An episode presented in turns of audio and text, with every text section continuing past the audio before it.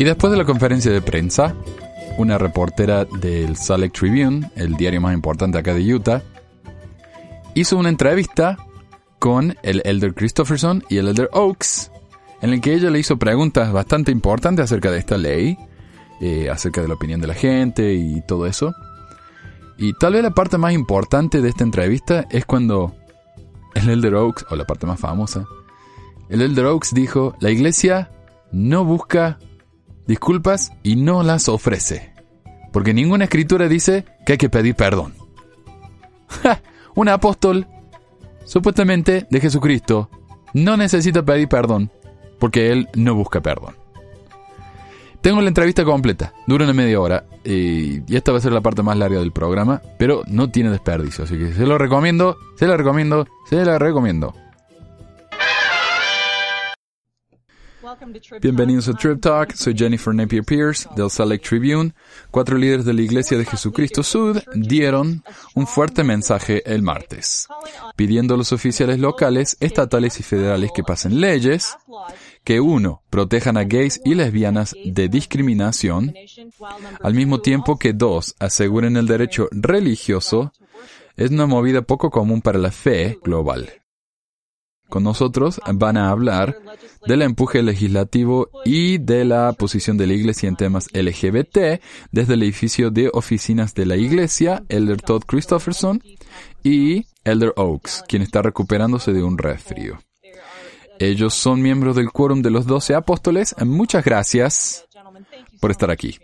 Estoy muy agradecida por su tiempo. Gracias. Para aclarar, la conversación de hoy estará limitada a las libertades religiosas y a los derechos gays. Hay ciertamente muchos otros temas candentes para los mormones alrededor del mundo. Esperamos tener una oportunidad futura de hablar con oficiales sud sobre estos temas. Pero por ahora, pueden unirse a la conversación con sus preguntas sobre la ley de antidiscriminación y derechos religiosos. Caballeros, ustedes piden un enfoque balanceado entre derechos religiosos y derechos gay. ¿Podrían describir cómo sería ese enfoque balanceado? ¿El Oaks? Miren cómo suena. Pobre, está enfermos. Un enfoque balanceado toma en consideración el hecho de que ni la antidiscriminación ni los derechos religiosos son un absoluto. Cada uno de ellos tienen excepciones y la gente que defiende la no discriminación tiene que saber que no van a tener todo lo que quieren. Y lo mismo es cierto para las libertades religiosas. Estamos tratando de enseñar principios básicos y los legisladores se harán cargo de los detalles. Gran parte de la Oh, y acá se, se metió Christopherson. Gran parte de la discusión hasta este punto en diferentes partes parece gente hablando por encima de los demás, como hizo él. Basado en la idea de que esto es un juego de cero suma, donde o ellos ganan o nosotros pero no podemos ganar los dos. Y lo que queremos es que podamos hablar más balanceadamente. Y como dice el Elder que no hablemos de absolutos, sino de igualdad. O aquí habla la señora Pierce. En su comentario, pide protección de sus derechos religiosos. ¿A qué se refiere con derechos religiosos? La primera enmienda de la Constitución de los Estados Unidos garantiza el libre ejercicio de la religión. Los derechos religiosos claves no están limitados a la adoración o a la creencia, sino que incluyen el actuar los principios de la religión. Christopherson dice, y eso le enseñaría obviamente practicar las prácticas diarias y los valores y creencias. Menos mal que se metió para aclarar eso, porque si no, no entendíamos. Ok, y la señora Pierce dice, ¿por qué sintió la necesidad de conectar estos dos temas? ¿No podría, como iglesia, haber hecho una declaración de apoyo a la antidiscriminación y punto? ¿Por qué decidieron unir estos dos puntos? Es nuestra posición que estos temas no se pueden tratar separadamente porque tienen elementos comunes. En cierto sentido, entran en conflicto y no ayuda el decir que apoyamos legislaciones antidiscriminatorias independientes de toda libertad religiosa. Y no ayuda el decir que apoyamos las libertades religiosas independientemente de la antidiscriminación. Tenemos que hablar de ambos al mismo tiempo.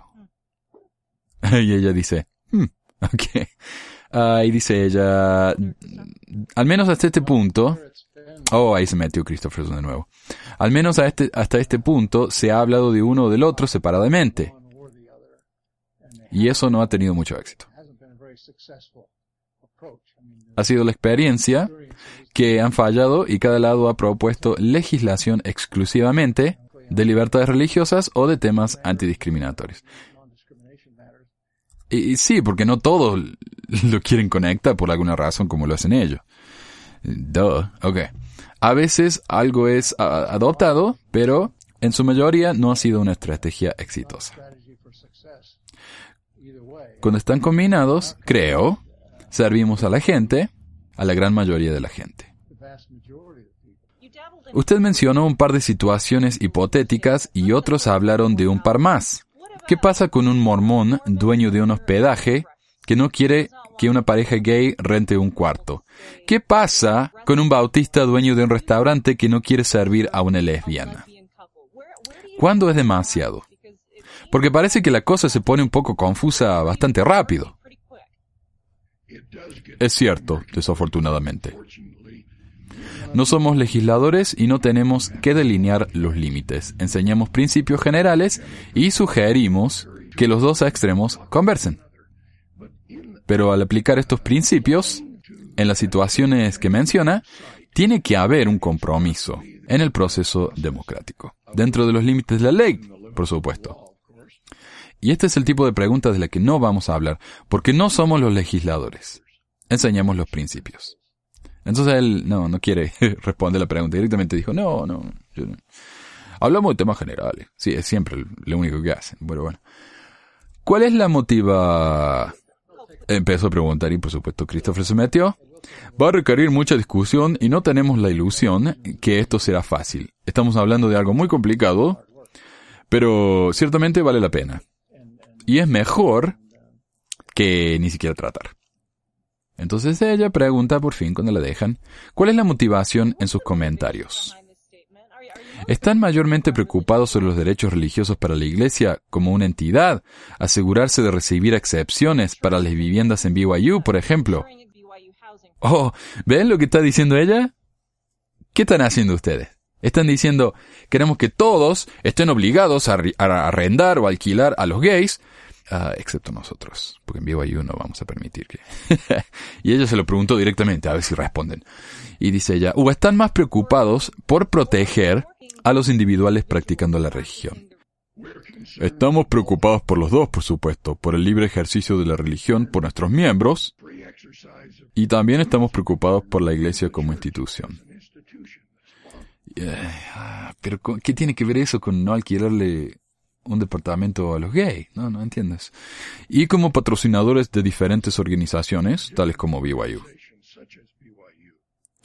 Entonces cuando responden las preguntas, responden algo que ella no le preguntó. y antes que le interrumpa, ella pregunta, ¿tiene algo para agregar el de Christopherson? Y él dice, no, solo que ambos son muy significantes, importantes y significativos. Quiero empezar con una pregunta legal. Y tal vez esta sea otra pregunta clarificadora. Nos llegó un texto anónimo. ¿La protección se extenderá al restaurante evangélico que se niega a servir a misioneros mormones? ¡Oh, qué buena pregunta, che! Ah, claro, porque ¿qué pasa si yo soy un evangélico y creo que los mormones son del diablo? Puedo decir, no, chicos, váyanse. buena pregunta. Y de nuevo, ustedes hablan de cómo los detalles van a tener que ser delineados en el proceso democrático, pero el diablo está en el detalle. Claro, dice, por favor, digan algo, che. Por supuesto, nos damos cuenta que estamos hablando de principios que deben aplicarse a todos. Ok. Los ciudadanos y personas, cualquiera, sea su religión o género. Tú nos das una situación hipotética muy válida que incluye a otros grupos, pero no vamos a hablar de esos detalles. Y le da una sonrisita como, te agarré. Ok, eh, me parece bien. Muchos preguntan, ¿Qué significa apoyar públicamente? Y les voy a leer un ejemplo.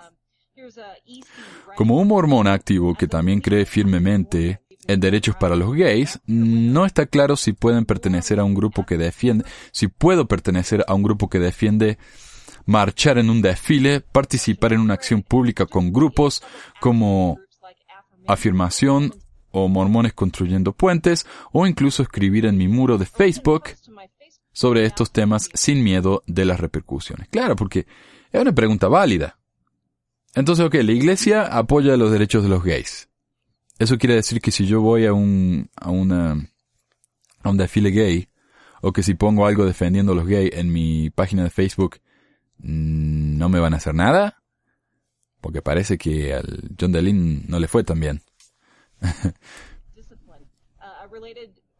Otra pregunta similar de Jen. Si apoyo a mi hijo gay marchando en un desfile, ¿voy a perder mi recomendación para el templo o ser excomulgada? Y finalmente, otro, Jason Bryan, soy un miembro activo y fiel.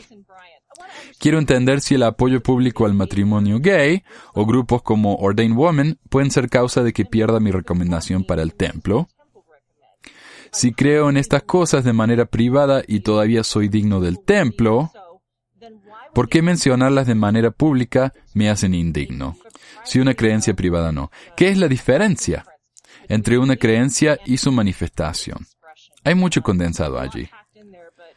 Hay mucha gente que se interesa en el tema. Yo tengo una pregunta, dice Christopherson. Tenemos miembros con una variedad de opiniones, creencias y posiciones sobre estos temas y otros temas. Uno puede reflexionar en la enmienda de derechos de igualdad hace años. Este no es el primero de este tipo en el que hay posiciones y sentimientos diversos, pero no es un problema desde nuestro punto de vista, a menos que alguien esté atacando a la iglesia y a sus líderes. No se meta con los líderes, ¿no?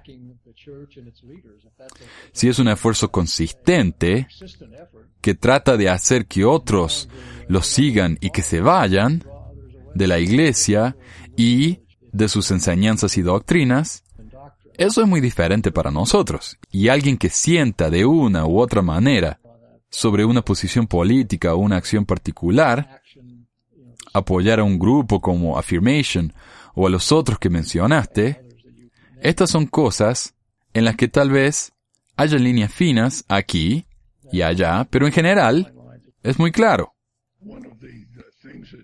Una de las cosas que tienen que ser resaltadas, dice Darth Vader, pero una de las cosas que tienen que ser resaltadas es que las preguntas que nos haces no son resueltas por las oficinas centrales de la iglesia, sino que por un obispo, por medio de la oración que ha enseñado los principios de la ley y los límites que se aplican, y me parece muy significativo que a pesar de todas las preocupaciones sobre los temas que has mencionado, no he oído de ningún caso de disciplina, y estoy seguro que si hay uno, tú y tus colegas lo van a reportar, así como aquellos que están haciéndonos preguntas.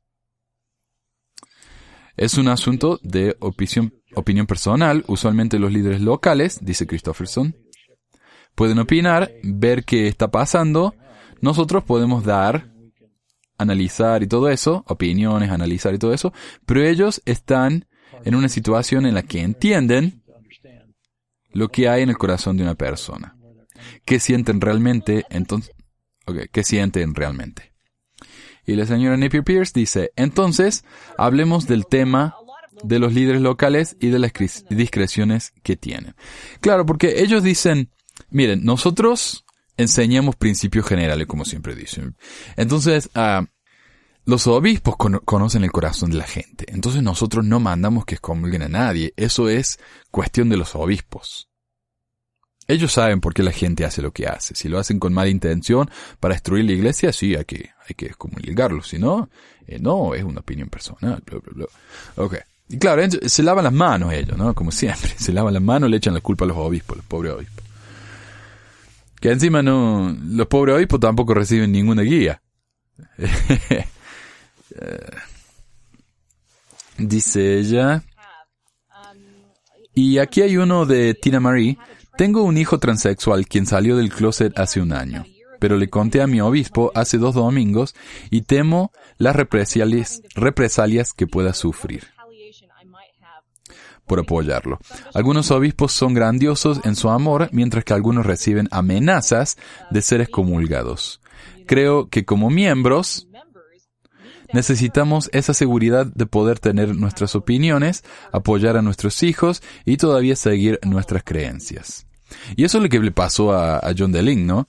Que no es mi mejor amigo, pero reconozco que el pobre le han, le han llevado de un lado para el otro. por ejemplo, el presidente de Estaca que tenía él antes, le dijo que estaba dispuesto a trabajar con él, le permitió bautizar a su hijo, eh, en su situación y todo. O sea, el, el, presidente de Estaca estaba muy dispuesto a ayudarlo. El presidente de Estaca nuevo, no, simplemente le dijo, o corta todo lo que estás haciendo o te excomulgamos. Y John Delen dijo, no, esto no es lo que me dijo el otro presidente hasta que le dijo, bueno, yo no soy el otro presidente hasta acá, y los comulgo. Entonces, claro, eh, dice, bueno, los presidentes y los obispos conocen el corazón de la gente. Bueno, los dos obispos y los dos presidentes de acá conocían el corazón de John Dallin, supuestamente, pero uno lo ayudó y el otro lo excomulgó. Entonces, es una cuestión de suerte también qué obispo le toca a uno. Y, más si esta gente no, no provee ninguna guía.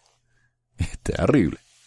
Ok, dice aquí. Otro post en Facebook de Susie, uh, ¿cómo se llama?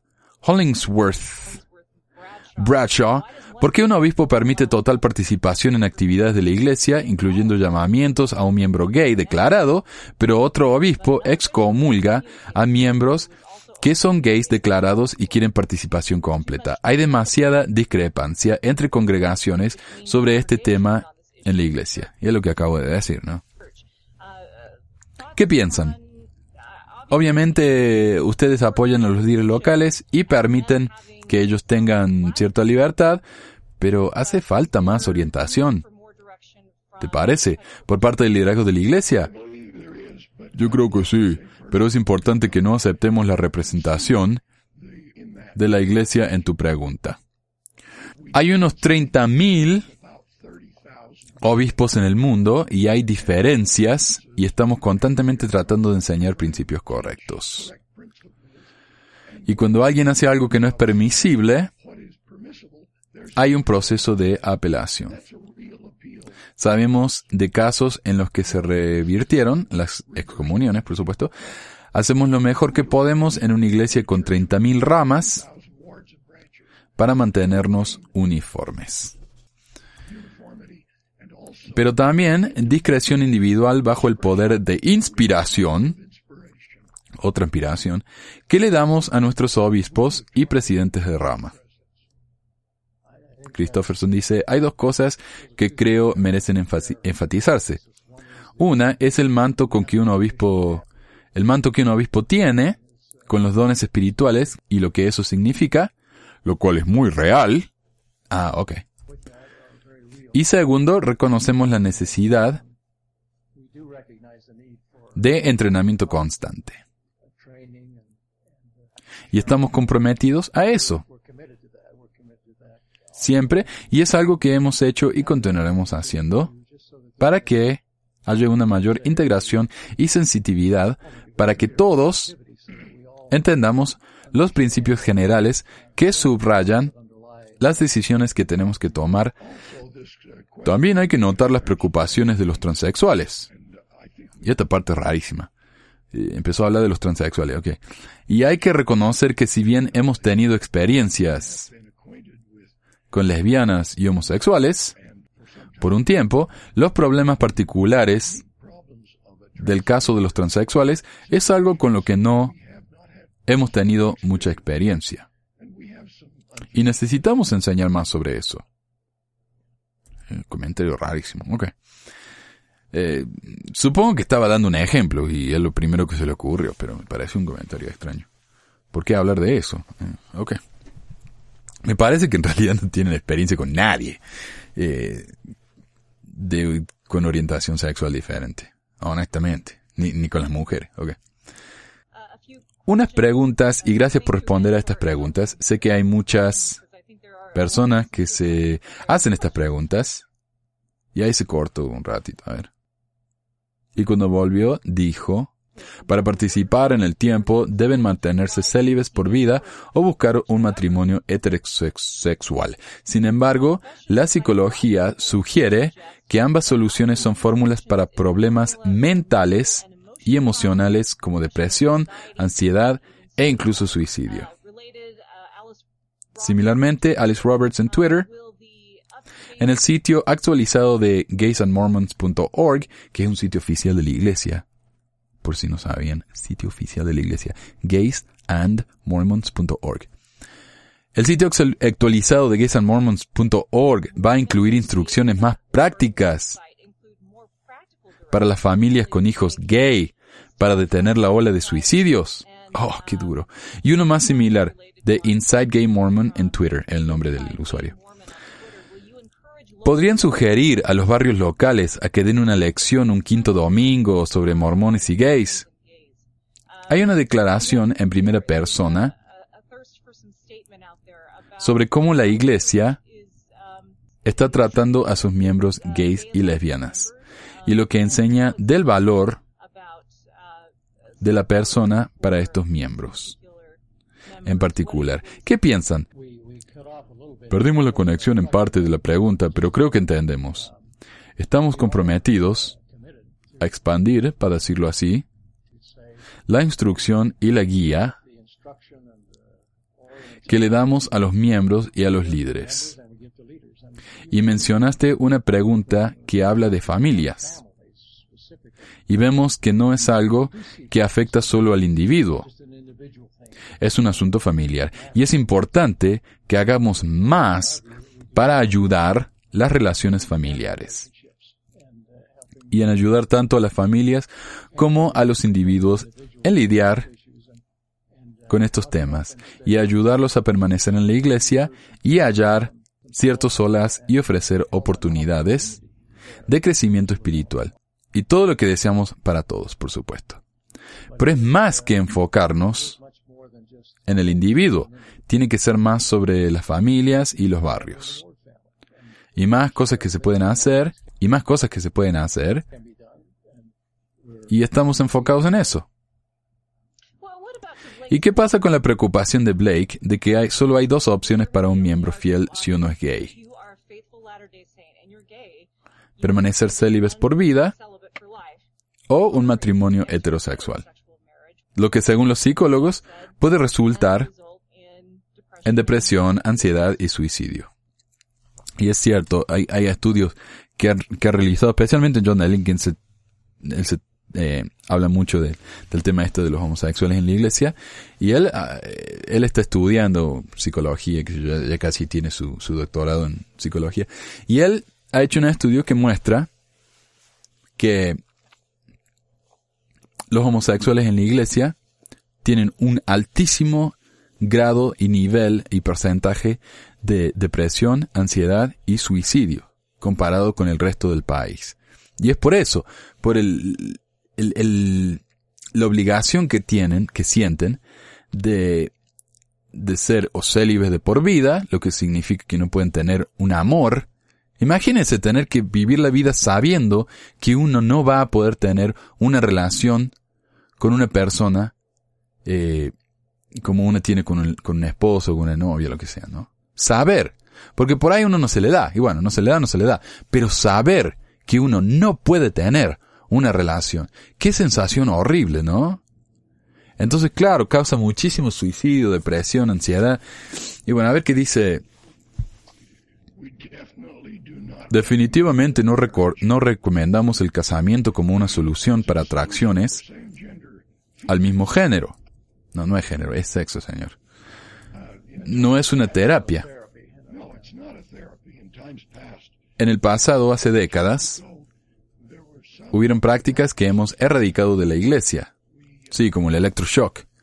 Que, y, esto está en el documental de la PBS de llamada Los Mormones, en el que habla un hombre que, que es gay, que en esa época él iba a BYU, y cuando él confesó que era gay, le hicieron tratamiento de electroshock. Le conectaron unos electrodos a los genitales, le hicieron ver películas pornográficas gay y en cuanto él se sentía excitado, ¡pum! le, subían la, la, tensión de la corriente y, así dañaron a muchísima gente. Este hombre dice, por ejemplo, que él ya no puede, eh, no puede tener ningún tipo de excitación sexual porque le destruyeron los genitales con esa estupidez que le hicieron. Y sí, sí, han hecho cosas desubicadas, sí señor. Gracias por reconocerlo. Lástima que no han hecho nada para reparar lo que han hecho. El dilema que presentas es un dilema doctrinal, no de política. Estamos comprometidos a la ley de castidad y al tipo de matrimonio que Dios ha revelado y que ha estado en efecto por miles de años. Y mientras reconocemos que eso pone a algunos de nuestros hermanos, amados hermanos y hermanas en una situación difícil, esa situación es comparable a la de alguien que no ha encontrado a alguien con quien casarse o pueda tener alguna dificultad física o emocional o económica que le prevenga casarse. Y como digo, no, no es, no es lo mismo. Si, si a mí no se me dio y no, no encuentro nadie con quien casarme, no quiere decir que yo vivo con sabiendo con el conocimiento de que no voy a poder casarme y de que hay algo uh, innatamente eh, mal conmigo, como que estoy roto. Ese es el mensaje que le damos a los, a, los hermanos gay. Y entonces no me puede decir que es lo mismo. Nada. Ok. Ser casto por vida no es algo excepcional. Ustedes apoyaron públicamente la no discriminación y libertad religiosa hace un par de días e inmediatamente causó revuelo y han sido criticados por pedir protecciones legales para las personas religiosas de discriminar. Quiero darles la oportunidad de responder a esa crítica. Claro, es como el, artículo que leí del New York Times. La iglesia quiere, eh, exige libertades para discriminar. Y eso es lo que le está preguntando ella. ¿Puedo decir dos cosas? Llamarlo un intento de legalizar discriminación realmente es una representación falsa que trata de evitar el diálogo que es necesario. Es una forma fácil de evitar hablar sobre estos temas y resolverlos. El segundo punto es que anticipamos este tipo de reacción. La mayoría ha sido positiva. Estoy muy satisfecho de que hemos oído a tanta gente en tantos lugares decir que merece consideración y es algo que podemos seguir. Hay voces y las oímos. Hay gente que dice que no hemos hecho lo suficiente,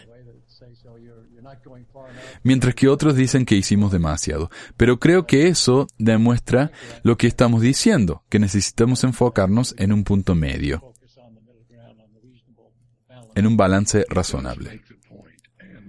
Prueba nuestro argumento y cuando se nos acusa de que estamos tratando de usar nuestra libertad religiosa para eliminar las leyes, de no discriminación, pensé, bueno, eso caracteriza uno, pero el otro es usar las leyes de antidiscriminación para eliminar las libertades religiosas. ¿De qué está hablando, por favor? Esto es una situación donde no tenemos dos absolutos en colisión. Tenemos una colisión, pero es entre dos valores importantes para muchos en nuestra sociedad. Y ambos necesitan dar lugar a las excepciones. Las libertades religiosas deben aceptar las excepciones que protegen la seguridad y salud de la población. Si yo, si soy parte de una religión que adora el fuego, igual no voy a poder tener fuego en mi edificio. Por ejemplo, eso puede sonar ridículo, pero hay casos religiosos análogos, litigados, y es claro que las libertades religiosas no son un absoluto.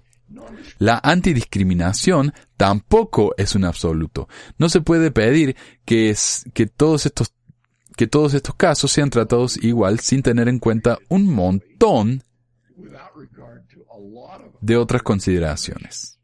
Si no, Un niño de 12 años tendría el derecho de unirse al ejército, por ejemplo, o cualquier otro ejemplo que uno pueda pensar. Ambos son valores absolutamente valiosos y esenciales en nuestra sociedad, pero los dos son sujetos a excepciones. Queremos encontrar un punto medio de manera civilizada. Estamos predicando principios y animamos a los legisladores a que hagan un buen trabajo. ¿Es esta una muestra de fuerza por parte de la Iglesia? ¿Esperan que los legisladores pasen leyes, particularmente aquí en Utah? Un proyecto de ley antidiscriminatorio ha sido algo escurridizo para los legisladores por años. ¿Ustedes esperan que sus comentarios los empuje? Esperamos que podamos hacer mejoras. Y no tenemos formas de obligar a los legisladores. No, no tiene forma de obligar a los legisladores, ¿cómo no? Eh, y yo sé que este comentario suena ácido y crítico y al vicio, pero tengo preparado un programita para dentro de poco en el que hablo de cómo la iglesia influencia de manera enorme y pone una terrible presión a los legisladores del Estado. Ok. Dice él, por ejemplo, algunos se preguntan si alguien va a ser disciplinado por ir en contra de lo que quiere la iglesia. No hay registros de cosas así.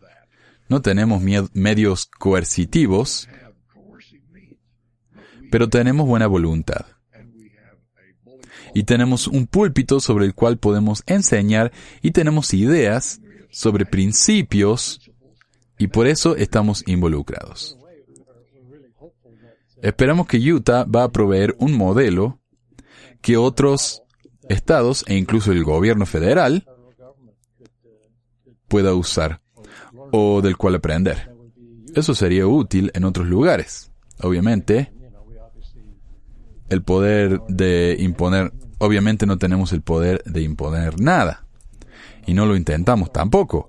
Pero valores y lo que determine que cualquier ley que pase en una democracia, al menos, es por medio de la persuasión. Y yo les pido disculpas a algunas de las cosas que estoy leyendo no tienen sentido completo. Es que es una entrevista, ¿no? Entonces están pensando cosas así al, al vuelo y por ahí las ideas son medio confusas. Entonces, claro, ellos persuaden, no, no obligan a nadie. Y también estamos interesados en desalentar medios coercitivos obligatorios. Hemos oído de muchos casos en los que gente han recibido retribución o echados de sus trabajos o sufrido pérdidas porque alzaron la voz o contribuido a un asunto en público. Creemos que debemos tener libertad de expresión y la libertad de salir y hacer lo que sentimos que es correcto sin sufrir represalias en ambos lados. Y ahí está, ¿ven? Lo que, lo que dije yo. Ellos quieren tener el derecho de decir lo que quieran sin tener que sufrir las consecuencias. De ambos lados, dice, pero se queja porque alguien habló mal de los gays, los gays, eh, y, fueron echados. Entonces no, no es de ambos lados. No. Ustedes piden un discurso público civil y respetuoso, pero en el pasado la iglesia ha usado un tono muy duro. Oh, y esta es la mejor parte. Presten atención.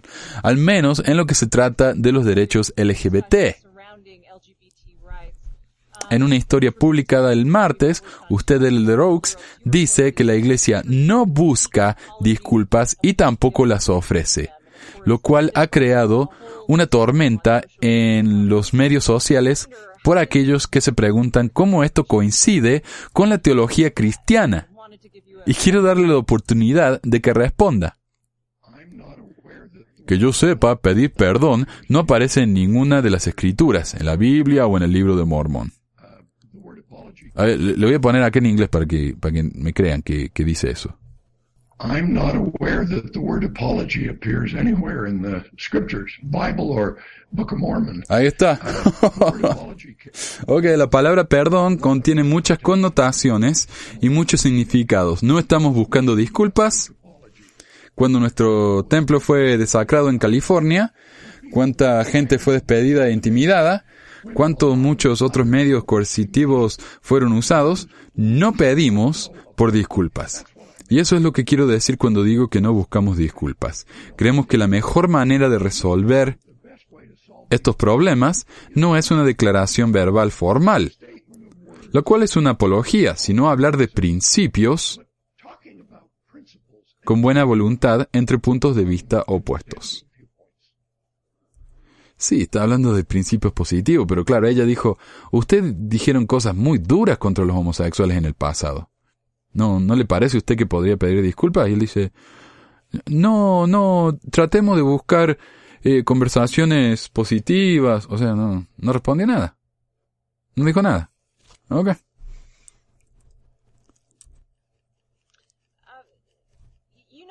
Usted sabe que ningún lado va a recibir todo lo que quieren. ¿Qué está dispuesto a ceder en el lado de libertades religiosas? Buena pregunta. La pausa. bueno, creo que eso va a hacerse manifiesto en las conversaciones, como dijimos, cosas que son claves. La gente en sus hogares, en sus trabajos y en sus vidas tienen que poder actuar de acuerdo con sus conciencias. Por ejemplo, hace poco en Canadá,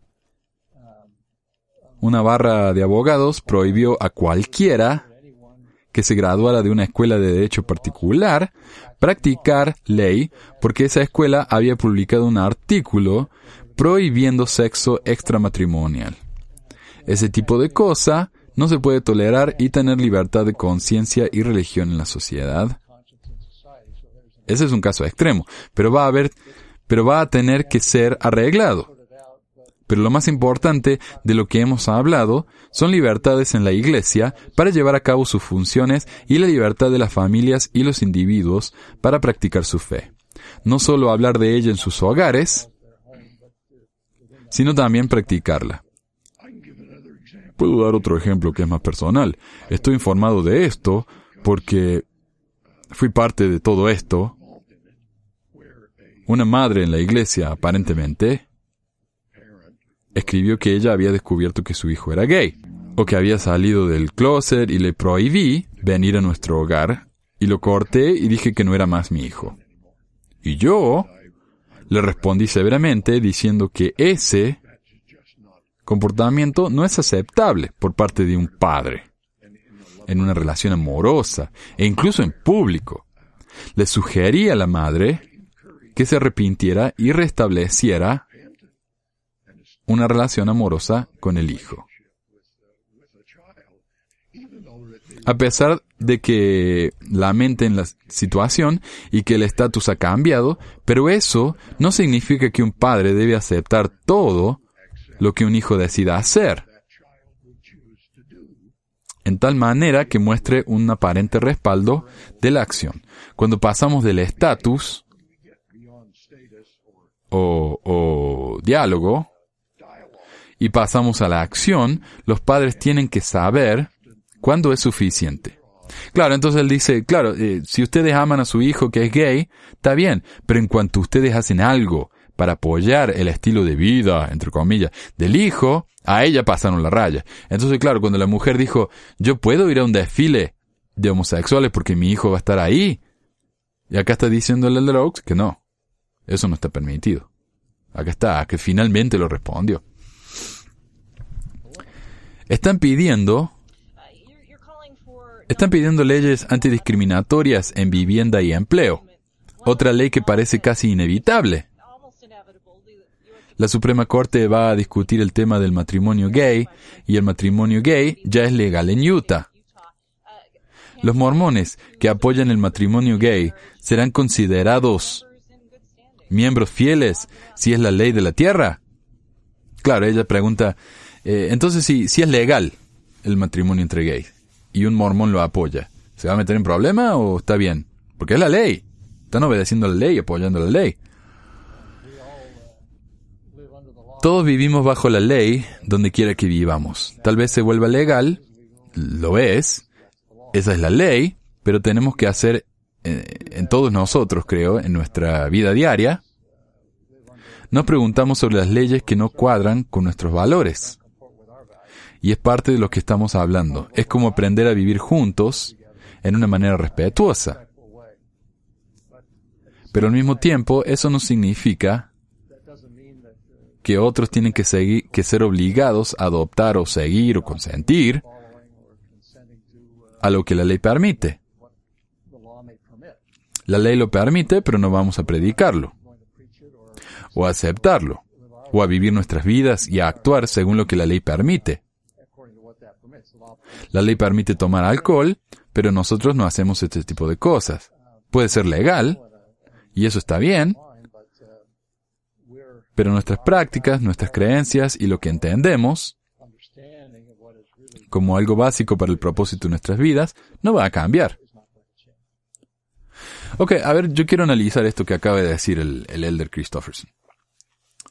Digamos, hay leyes que por más que sea algo sea legal no quiere decir que lo vamos a hacer o que nosotros estemos de acuerdo, lo que me parece muy bien.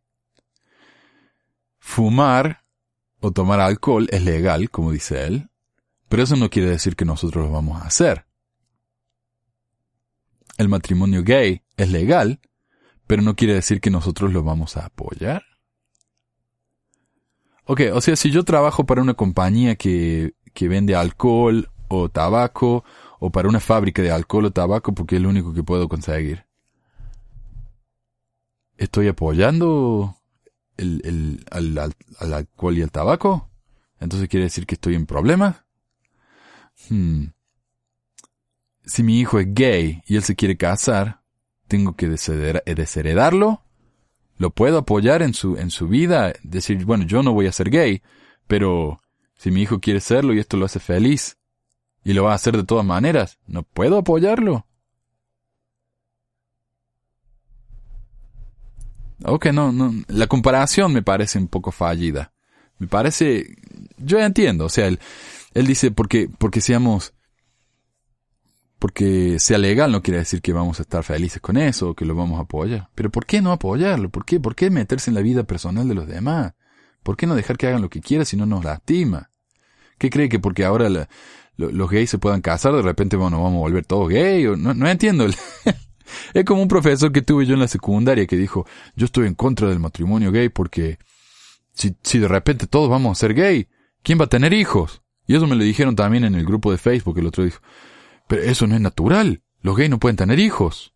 Entonces, ¿cómo? No, Dios nos hizo así para que no, no seamos gay. Eh, ok, no, no nos vamos a volver todos gay. No tengan miedo, no, eso no va a pasar. Ok, ya, ya me fui por la rama. Volvamos. Se nos ha acabado el tiempo y han sido muy generosos con su tiempo. Finalmente han sido muy claros que esto no es un cambio en la doctrina de la Iglesia, de un punto de vista práctico, ¿qué significa todo esto para los miembros de la Iglesia? Si bien no hemos cambiado nuestra doctrina, estamos pidiendo a la gente que sean más comprensivos y caritativos y menos desafiantes.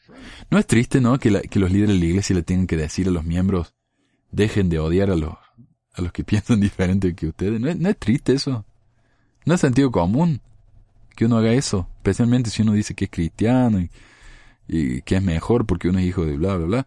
Pero, ah, qué triste, ¿no? Qué triste. Los líderes acá le están hablando a gente mayor, gente grande. Por favor, sean comprensivos y caritativos, dejen de odiar. Ah, estamos hablando como la gente practica esa doctrina. La doctrina permanece intacta. Ok. El de Rox, el de Christopherson, gracias por su tiempo y su candor. Espero que podamos hacer esto otra vez. Bla, bla, bla. Ok. Entonces, eso fue la entrevista en Trip Talk. Ahí tienen, ¿no? El, la entrevista. Si quieren escucharla sin mi comentario, porque yo sé, yo, este tema me, honestamente, este tema me, me pone los pelos de punta. Y, y, no lo voy a negar. Yo, de chico, desde que me uní a la iglesia, tal vez no sea culpa de la iglesia, mi falta de experiencia con estos temas, Yo era un homófobo terrible. Para mí lo, los homosexuales era lo único en la vida que yo no podía aceptar. Entonces yo sé más o menos, entiendo de lo que habla esta gente, ¿no? De qué se trata, de lo que están hablando, de lo que están diciendo. Pero cuando uno conoce, yo tengo amigos, muy muchos amigos muy queridos que son homosexuales. Y lamentablemente, a pesar de que ellos son mis amigos, algunos de mis mejores amigos, no se atrevieron a decirme que eran gay por años. Porque tenían miedo de mi reacción. Qué triste que es eso. Ellos tienen que pretender que son lo que no son, porque están tan acostumbrados que la gente reaccione tan mal a eso, a lo que ellos son. Para mí esto es un tema casi personal, a pesar de que yo no tengo ningún pariente homosexual, eh, para mí esto es un tema muy personal y que yo he visto cuánta gente se ha suicidado acá en Utah a causa de eso, conocido gente, una familia cuyo hijo se suicidó porque era gay. Porque era gay. No es algo que él hizo, algo malo, algo que él decidió hacer, es algo con lo que él nació y que no puede evitar. Pero él se tuvo que matar porque se dio cuenta que a pesar de orar, ayunar, leer las escrituras, ir a terapia, no se curaba.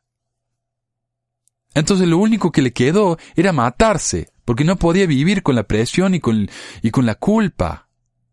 A pesar de que no hizo nada. Pero la culpa de no poder dejar de ser gay y de dejar de que le gustaran los hombres, él no lo pudo soportar y se mató. Y los comentarios que hace Oaks, los comentarios que hace Holland y Packer, a mí no me pueden decir que esta gente son ejemplos de amor. Porque culpa de ellos, cientos o miles de chicos se han suicidado. Eso está en su conciencia. Pero no hacen nada para cambiar. Lo único que dicen es, eh, traten bien a sus hijos. Si los invitan a hacer algo que ustedes no consideren bien, como ir a un desfile, no vayan. Pero, hey, eh, y, en gays. Eh, si se fijan ahí, hay una parte donde, donde uh, creo que hay una cita que es de Oaks mismo. Oaks o Holland, uno de los dos, porque son, son más o menos iguales los dos. Donde dice, hijo mío, si quieres venir a mi casa y visitarme, todo bien. Pero no me pidas que te presente a mis amigos, porque eso no, eso está fuera de línea. ¡Wow! Entonces tenemos vergüenza de nuestros hijos por lo que son. Y eso es lo que nos enseña esta gente. Entonces eso se preguntan ellos, ¿cómo puede ser que una hija, que una señora haya desheredado a su hijo, que lo haya cortado y no, que, que no quiera hablar más con él, después del mensaje que mandan? Es confuso, por decirlo menos. Pero bueno, yo me parece que mi opinión ha quedado bastante clara, así que lo dejo ahí. Lo próximo, voy a leer la ley misma para que vean más o menos de qué se trata. Que ya pasó, ha pasado hace unas semanas atrás. Como para que vean ¿no? de qué se trata esta ley y por qué me molesta tanto.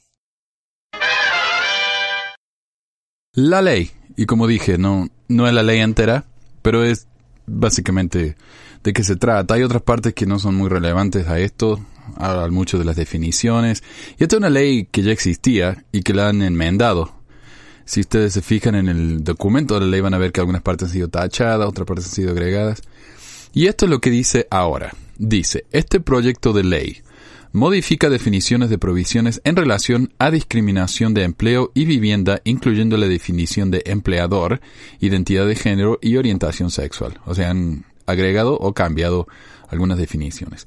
Incluye orientación sexual e identidad de género como bases prohibidas para la discriminación en empleo. Provee que los remedios en el acta antidiscriminatoria de Utah y el acta de vivienda igualitaria de Utah provee remedios gubernamentales locales.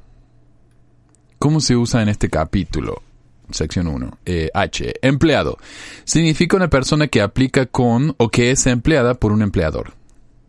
Y empleador significa A. El Estado. B. Una subdivisión política. C. Un consejo, comisión, departamento, institución, distrito escolar, fideicomiso o agente del Estado o una división política del Estado. O D. Una persona que emplea a 15 o más personas en el Estado todos los días laborales en cada una de las 20 semanas o más del calendario anual del año actual o precedente. Ok, entonces empleados básicamente todos los que emplean gente. Pero dice, acá ya aclara, empleado no incluye A una organización religiosa, una corporación única religiosa, una asociación religiosa, una institución educacional religiosa o un líder religioso cuando ese individuo esté actuando en su capacidad de líder religioso. B. Una corporación o asociación que constituye una filial, una subsidiaria que le pertenece completamente a o una agencia de cualquier organización, religiosa. Corporación única religiosa, asociación religiosa o sociedad religiosa. Entonces, no solamente las iglesias y las escuelas religiosas no pueden ser consideradas empleadores, sino tampoco ah, a las corporaciones o agencias, o sea, los negocios, básicamente.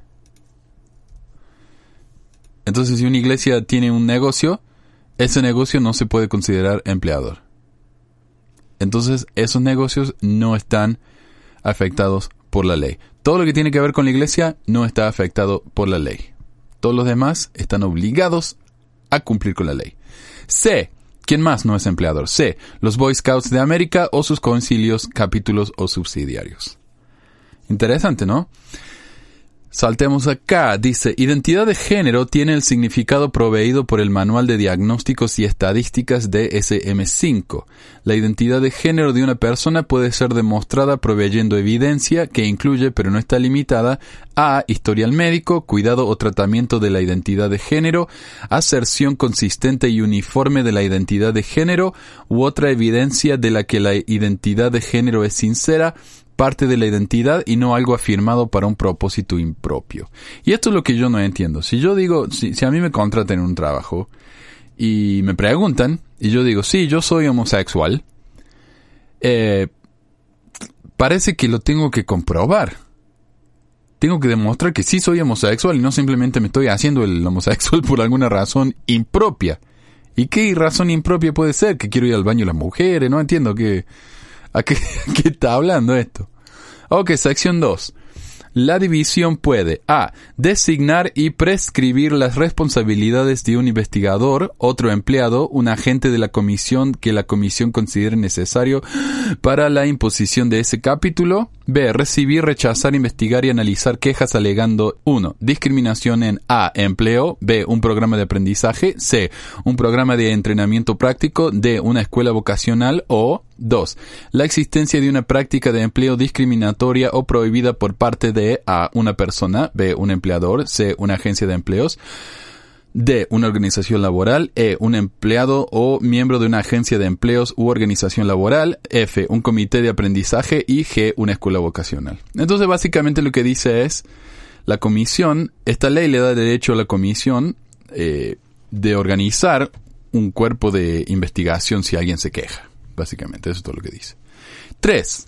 A. No es una práctica de empleo discriminatoria o prohibida. 2. Que una escuela, colegio, universidad u otra institución educacional emplee a un empleado de una religión particular si A. La, la escuela, en colegio, universidad u otra institución educacional en todo o en parte sustancial pertenece a, es mantenida por, controlada o dirigida por una corporación, asociación o sociedad religiosa particular, o B, el currículo de la escuela, colegio, universidad u otra institución educacional está dirigida a la propagación de una religión particular.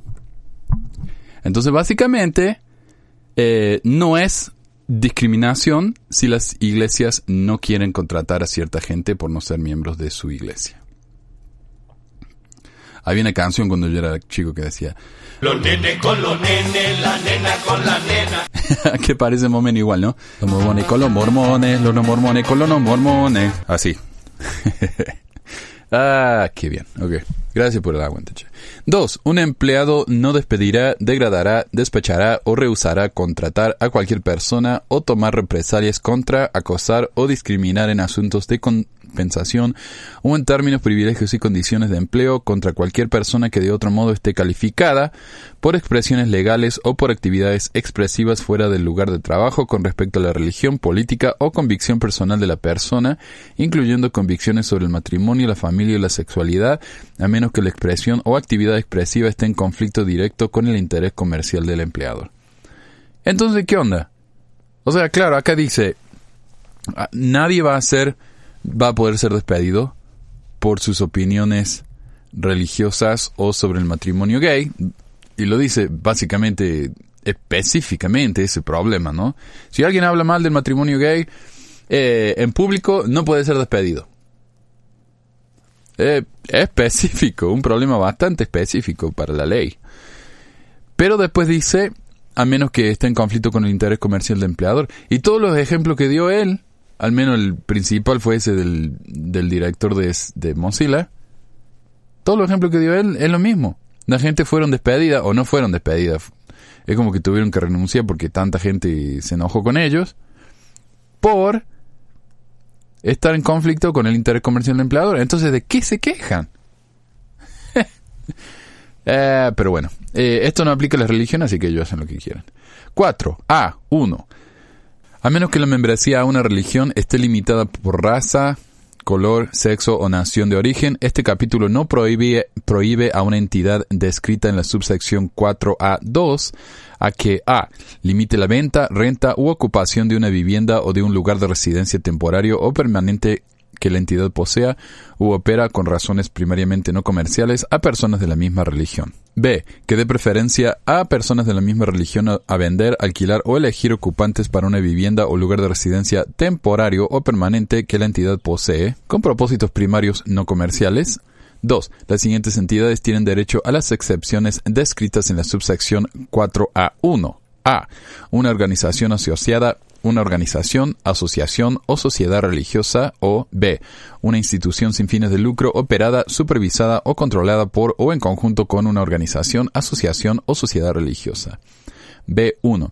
Este capítulo no prohíbe a una entidad descrita en la subsección 4B2 a que A. limite la venta, renta u ocupación de una vivienda o de un lugar de residencia permanente o temporario que la entidad posee u opera a personas a personas de una religión, sexo u orientación o identidad de género particular. B. De preferencia a personas de una religión, sexo, orientación sexual o identidad de género particular a vender, alquilar o elegir uh, ocupantes por una vivienda o lugar de residencia permanente o temporario que la entidad posee. 7. Este capítulo no prohíbe a una institución educacional sin fines de lucro a requerir a sus entidades requerir a sus estudiantes solteros que vivan en una vivienda o en una residencia temporaria o permanente que permanece a es operada por o está bajo control, contrato o está bajo contrato con la institución de educación sin fines de lucro. Así que está, esa es la ley. Básicamente le da a la iglesia el derecho de discriminar en contra de las personas que no quieren alquilarles lugares, contratar para sus trabajos, pero obliga a todo el mundo que no es la iglesia, a que eh, no discrimine. Ellos son los únicos que se han dado el derecho de discriminar. Pero no es la legislatura, Manuel, me dirán. No es la iglesia, la legislatura hizo esto. Como, les dije, vamos a hacer un programa hablando de cómo la iglesia influye en la legislatura de Utah y en parte también en la legislatura del país, pero más que nada de Utah, para que vean que no, esto no es algo que estoy inventando, es algo que la iglesia realmente puede hacer y que lo hace. Así que bueno, ya está. Eh, ese es el tema de hoy. Espero que les haya gustado tanto como me gustó a mí. Gracias por la paciencia y nos vemos pronto. Hay una cosita que quiero agregar. Después de haber terminado de preparar el programa, encontré esto. Parece que hace muy poco, hace unos días en realidad, hubo una reunión de acreditación en BYU. Cada siete años todas las universidades, o al menos las universidades acá del noroeste, tienen que cada siete años renovar la acreditación de la escuela, lo que significa que si no renuevan esa acreditación ya no pueden ser una escuela, ¿no? Y tienen que arreglar situaciones, más que nada académicas, pero también que tienen que ver con las metas de los estudiantes, la ayuda que se les da, y eh, las autoridades de la, de la escuela no pueden estar presentes, solamente los estudiantes que cuentan sus experiencias. Y esta fue una de las experiencias que presentó alguien, y pongo el link a la transcripción original en el website pequisamormones.com. Y esta persona dice, no, no voy a leer todo, pero voy a leer eh, más o menos la mitad que eh, es la idea principal. Dice, estoy aquí representando a USGA, lo cual es una abreviación de Understanding Same Gender Attraction, entendiendo la atracción al mismo género, una organización que sirve a los estudiantes LGBT en la escuela. USGA ha existido desde el 2010, pero en el presente no se nos permite reunirnos en el campus, no se nos permite pasar volantes en campus, hemos tratado de reunirnos con los administradores de la universidad, pero el proceso y su comunicación han sido extremadamente lentos y nos han dejado completamente solos. Quiero preguntar a mis amigos LGBT en la audiencia si pueden identificarse. Unos 15 levantan la mano. Mantengan sus manos arriba si alguna vez no se sintieron a salvo en la escuela. Todas las manos permanecen levantadas. Mantengan sus manos levantadas si alguna vez fueran atacados, verbal o físicamente, en la escuela. Nadie baja la mano. Ahora quiero pedirles que mantengan sus manos levantadas si alguna vez se sintieron bienvenidos a pesar de su orientación sexual o de su identidad de género. Todos bajan la mano. BYU no tiene ningún recurso específico para los estudiantes LGBT. Recientemente condujimos una encuesta en nuestra organización. De las 90 personas que entrevistamos, 60 consideraron el suicidio y 25 lo intentaron. Quiero enfatizar que estos son estudiantes que obedecen el código de honor, pero BYU se rehúsa a tener una conversación y a crear recursos como centros de recursos o volantes y guías con ayuda específica para estudiantes que están sufriendo. Además, el lenguaje del código de honor dice que BYU está en contra del comportamiento homosexual y no entiendo si eso quiere decir tener relaciones sexuales o si, o si significa comprar un CD de Lady Gaga.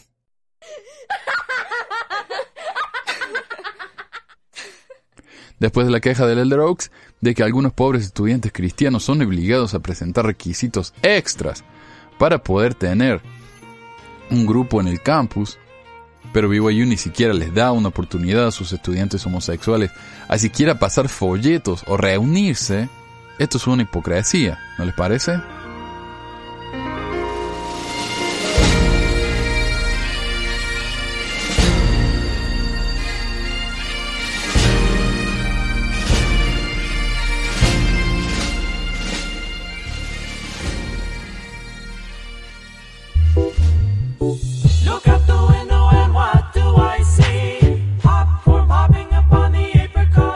Eso es todo por hoy. Muchas gracias por escuchar Pesquisas Mormonas. Si les gustaría ayudar al programa, hay muchas maneras de hacerlo. Nos pueden dejar un comentario en el blog pesquisasmormonas.com o blog.pesquisasmormonas.com, un review en iTunes o en Stitcher, mirar y compartir nuestros videos en YouTube y dejarnos un comentario o un thumbs up, un like en Facebook, compartir nuestros tweets, darnos un más uno en Google Plus enviarnos preguntas por email a manuel.pesquisasmormonas.com o dejar un mensaje de voz al número 1 385 244 0764. Este es un número de Google Voice, así que pueden hacer este llamado gratis si también usan Google Voice. Y mucho más, por supuesto. Si todos nuestros oyentes hacen solo una de estas cosas, más gente va a poder saber acerca del podcast. Mientras más gente nos ayude, más frecuentemente vamos a poder producir estos programas. Muchas gracias por escucharnos y por las palabras alentadoras. Hasta la próxima. Popcorn